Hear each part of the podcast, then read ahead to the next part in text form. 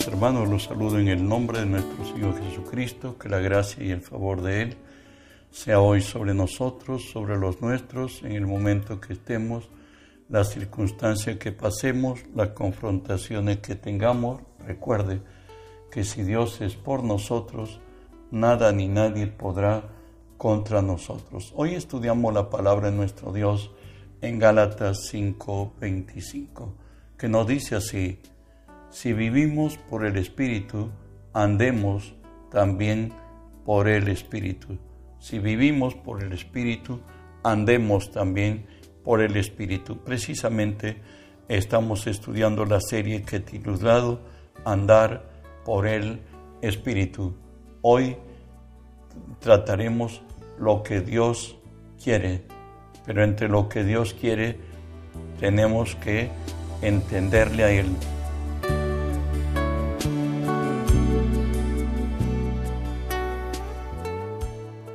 Jeremías 9:24, mas alábese en esto en que se hubiere de alabar, en entenderme y conocerme que yo soy Jehová, que hago juicio y justicia en la tierra, porque estas cosas quiero, dice Jehová, porque estas cosas quiero, dice Jehová. Lo primero que Dios nos dice que Él quiere que le entendamos ¿Y qué es lo que debo entender según Dios? Primero, que Jehová es la fortaleza de mi vida. Esto lo dice el Salmo 27.1. Jehová es mi luz y mi salvación. ¿De quién temeré? Jehová es la fortaleza de mi vida. ¿De quién he de atemorizarme? ¿Qué es una fortaleza? Aquello en lo cual estamos seguros, confiados, aquello que nos da bienestar, satisfacción, contentamiento, sea todo, pero el único que nunca te va a fallar es Dios, nuestro Dios. De ahí que David podía decir en su caminar que fue muy difícil, Salmo 20, estos confían en carros, aquellos en caballos, mas nosotros, en el nombre de Jehová nuestro Dios, tendremos memoria. Ellos flaquean y caen, mas nosotros nos levantamos y estamos en pie. O sea, Dios siempre nos pondrá en alto, pues está escrito en Salmo 18, este caminar de David con su Dios, nuestro Dios. Él dice así, ¿por qué? ¿Quién es Dios? Si no solo Jehová. ¿Y qué hay roca? ¿Y qué roca hay fuera de nuestro Dios? Dios es el que me ciñe de poder, que hace perfecto mi camino, quien me hace mis pies como de siervas y me hace estar firme sobre mis alturas, quien adiestra mis manos para la batalla, para entesar con mis brazos el arco de bronce David en otra está diciendo, todo proviene del cielo, todo es de Dios, pues Él es el que me ciñe de poder, quien hace perfecto mis caminos. En la guerra soy colosal, pero no yo, Dios es conmigo. ¿Qué más dice Él? El que hace estar mis pies como de siervas, que me permite avanzar y avanzar, que me hace estar firme en mis alturas. He llegado muy alto y me sostengo porque Dios es el que me sostiene y Él adiestra mis manos para la batalla, para empezar con mis brazos el arco de bronce. De David lo tenemos por testimonio propio, 1 Crónicas 29, 11. Él reconoce de quién es todo. Tuya es, oh Jehová, la magnificencia y el poder, la gloria, la victoria y el honor porque todas las cosas que están en los cielos y en la tierra son tuyas. Tuyo, Jehová, es el reino, y tú eres excelso sobre todos. Él sabe quién es Dios, lo que hace Dios y lo que puede Dios. Y de ahí que Isaías nos diría, pero los que esperan en Jehová tendrán nuevas fuerzas, levantarán alas como las águilas, correrán y no se cansarán, caminarán y no se fatigarán. En otra los que han puesto su confianza en Dios. Y David nos diría en el Salmo 118, mi fortaleza y mi cántico es Ja, y Él me ha sido por salvación, voz de júbilo y de salvación, ahí en la tienda de los justos. La diestra de Jehová hace proezas, la diestra de Jehová es sublime, la diestra de Jehová hace valentías. Bueno, experimentar con Dios es ver la gloria de Dios en cada circunstancia y momento de nuestra vida. ¿Qué quiere Dios que también entendamos? Primero que entendamos que Jehová es la fortaleza de nuestra vida. También nos dice, maldito el varón que confía en el hombre. Esto lo encontramos en Jeremías 17:5, que nos dice así, así ha dicho Jehová, maldito el varón que confía en el hombre y pone por carne su brazo y su corazón se aparta de Jehová Recuerde que el creer en alguien en grado absoluto, en el imposible de que nos fallen, solo es para Dios. Por tanto, eso se llama fe y fe solo en Dios. Nos diría así, maldito el hombre que tiene fe en el hombre y pone por carne su brazo y su corazón se aparta de Jehová. El Salmo 108 dice el salmista al Señor así, danos socorro contra el adversario, porque vana es la ayuda del hombre. En Dios haremos proezas, Él hollará a nuestros enemigos. En Dios haremos proezas y Él hollará a nuestros enemigos. ¿Sabes? Aun cuando seamos desconocidos de nuestras propias madres, como lo describe Isaías 49, lo dice así, ¿se olvidará la mujer de lo que dio a luz para dejar de compadecerse del hijo de su vientre? Aunque olvide ella, yo nunca me olvidaré de ti. He aquí que en las palmas de las manos te tengo esculpida, delante de mí están siempre tus muros. Dios es fiel más que el amor de nuestra propia madre, que en ella está el reflejo del amor de Dios con mayor claridad en la humanidad. Pero aún así, si hubiera madres diferentes, Dios nunca se olvidará de los suyos. De ahí que Naún diría así, Naún 1.7, Jehová es bueno fortaleza en el día de la angustia y conoce a todos los que en Él confían. Hay un dicho, pues, échate a la cama y verás quien te ama. De pronto los que dijeron ser nuestros amigos, los más cercanos, los más identificados, aún los discípulos de Jesús, en la hora más difícil, todos le abandonaron. Por ello, nos dice el Salmo 146, Bienaventurado aquel cuyo ayudador es el Dios de Jacob y cuya esperanza está en Jehová su Dios, el cual hizo los cielos y la tierra, el mar y todo lo que en él hay, que guarda verdad para siempre, que hace justicia a los agraviados, que da pan a los hambrientos. Jehová liberta a los cautivos. Jehová abre los ojos de los ciegos. Jehová levanta a los caídos. Jehová ama a los justos.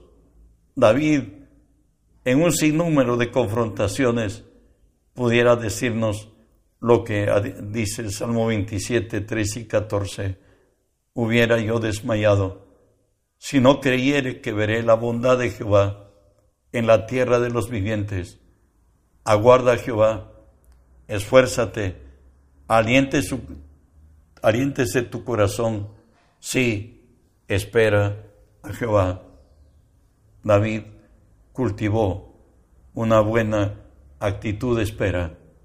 Primero, porque él dice, hubiera yo desmayado si no creyere que veré la bondad de Jehová en la tierra de los vivientes. A través del trato con la persona, le tenemos confianza y este ser único, Dios, nunca nos va a fallar. Eso lo supo David, por tanto decía, aguarda a Jehová, esfuérzate, aliéntese tu corazón si espera en Jehová. ¿Sabe qué?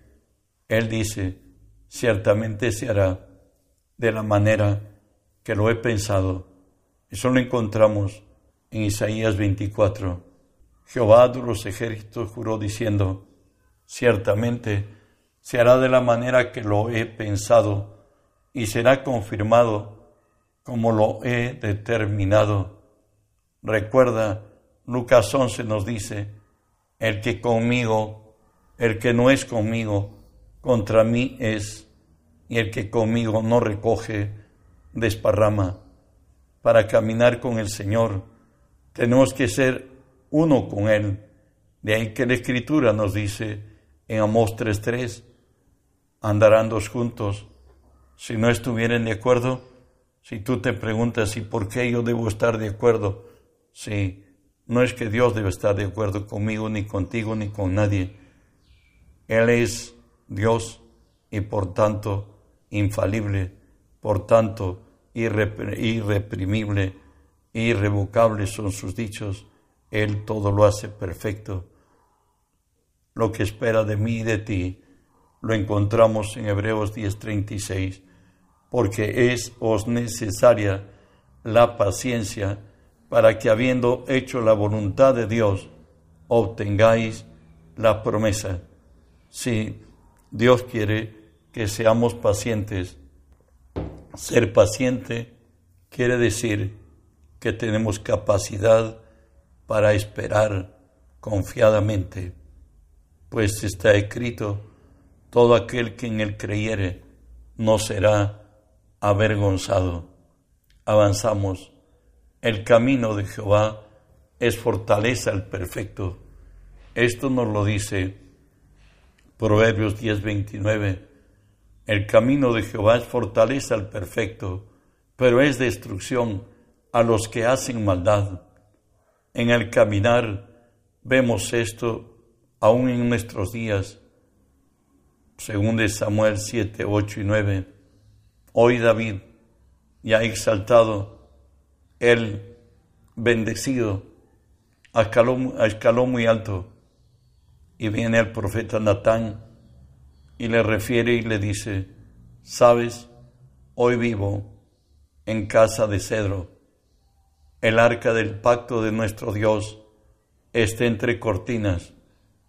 Qué irónico, diría David, que no puede ser, es inconcebible. El profeta entendió que David quería construir una casa para Dios y de pronto le dice, lo que tu corazón te mande, eso hace. Mas Dios es el que determina nuestros caminos y le envía a David a decirle esto, segunda de Samuel 7, 8 y 9. Ahora pues dirás así a mi siervo David, así ha dicho Jehová de los ejércitos, yo te tomé del redil, de detrás de las ovejas, para que fueses príncipe sobre mi pueblo, sobre Israel y he estado contigo en todo cuanto has andado, y delante de ti he destruido a todos tus enemigos, y te he dado nombre grande, como el nombre de los grandes que hay en la tierra. Es más también en este mismo pasaje, versículos adelante, Dios le dice a David que él le ha edificado casa y que sobre el trono de Israel un descendiente de David se sentará para siempre. Dios es grande. David pretendió algo, Dios le dio mucho y le dio eternamente una promesa que sobre el trono de Israel se sentaría el Hijo de David. Jesús mismo nace en la descendencia de David como rey y Él es el Rey eterno. Avanzamos. Oseas 14:9 nos dice, ¿quién es sabio para que entienda esto? ¿Y prudente para que lo sepa? Porque los caminos de Jehová son rectos y los justos andarán por ellos, mas los rebeldes caerán en ellos. El camino de Dios es fortaleza al perfecto, pero es destrucción a los que hacen mal. Por ello no dice Oseas que los rectos caminarán en ellos, mas los rebeldes caerán en ellos. Jesús es la roca de edificar y a la vez es la roca que hace tropezar a los que hacen maldad, por cierto. Destrucción a los que hacen maldad. Eso nos dice Job 36, 11 y 12. Si oyeren y les sirvieren, andarán sus días en bienestar y sus años en dicha. Pero si no oyeren, serán pasados a espada y perecerán sin sabiduría. Ezequiel vuelve a decirles de esto a Israel el pueblo y le dice en Ezequiel 18, por tanto, yo os juzgaré a cada uno según su camino, casa de Israel, dice Jehová el Señor, convertíos y apartaos de todas vuestras transgresiones, y no será la iniquidad causa de ruina. El ir contra Dios, el que de mí no recoge, desparrama, dice el Señor.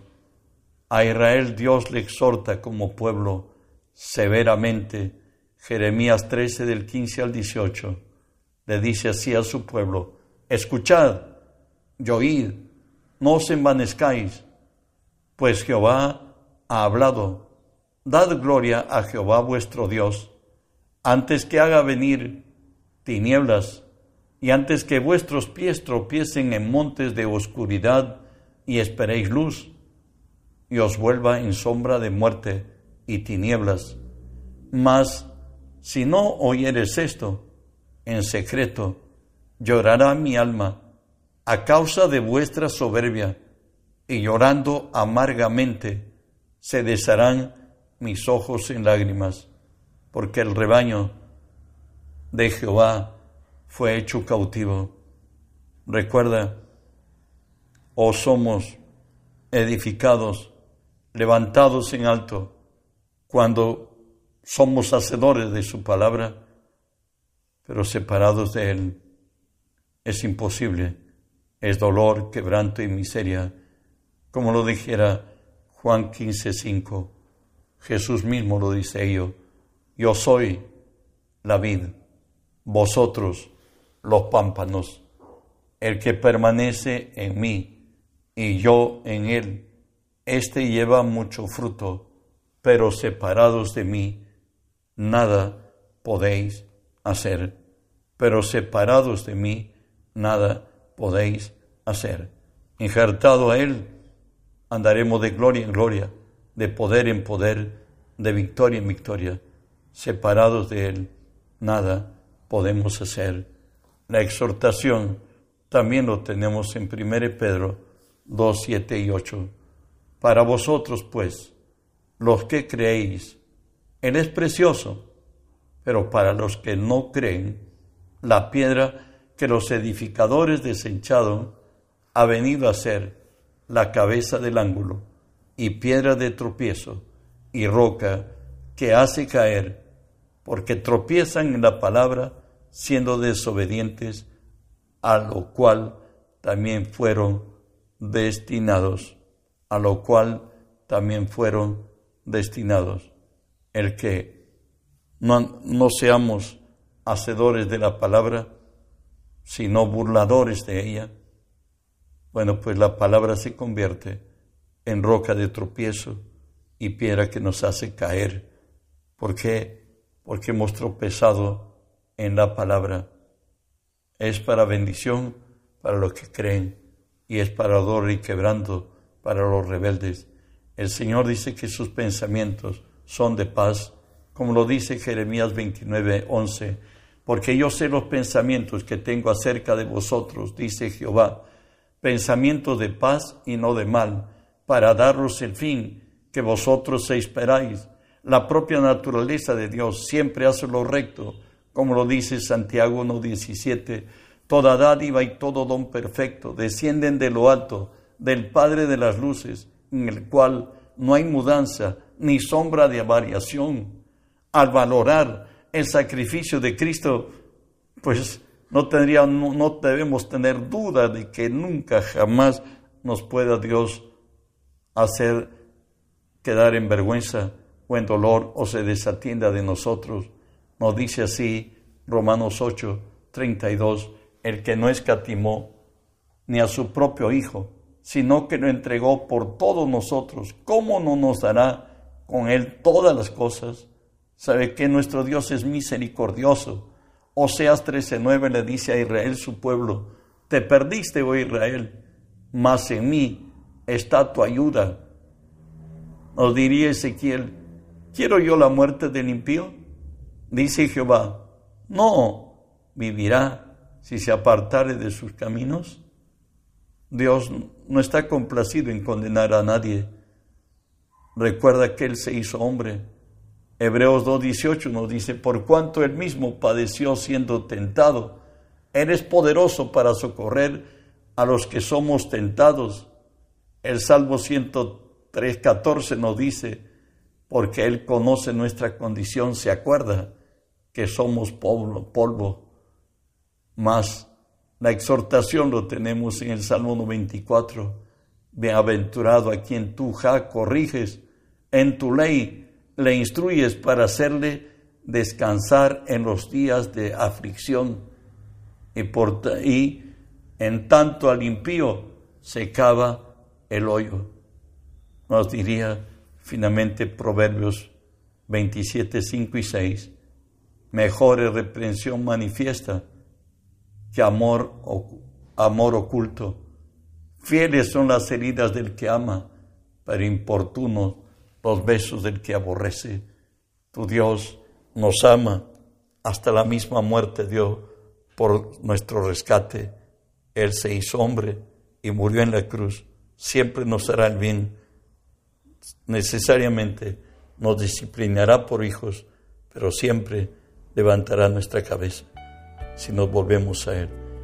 No olvides de reenviar el mensaje, que el mundo entero sea lleno del conocimiento de Dios como las aguas cubren la mar. Bendiciones.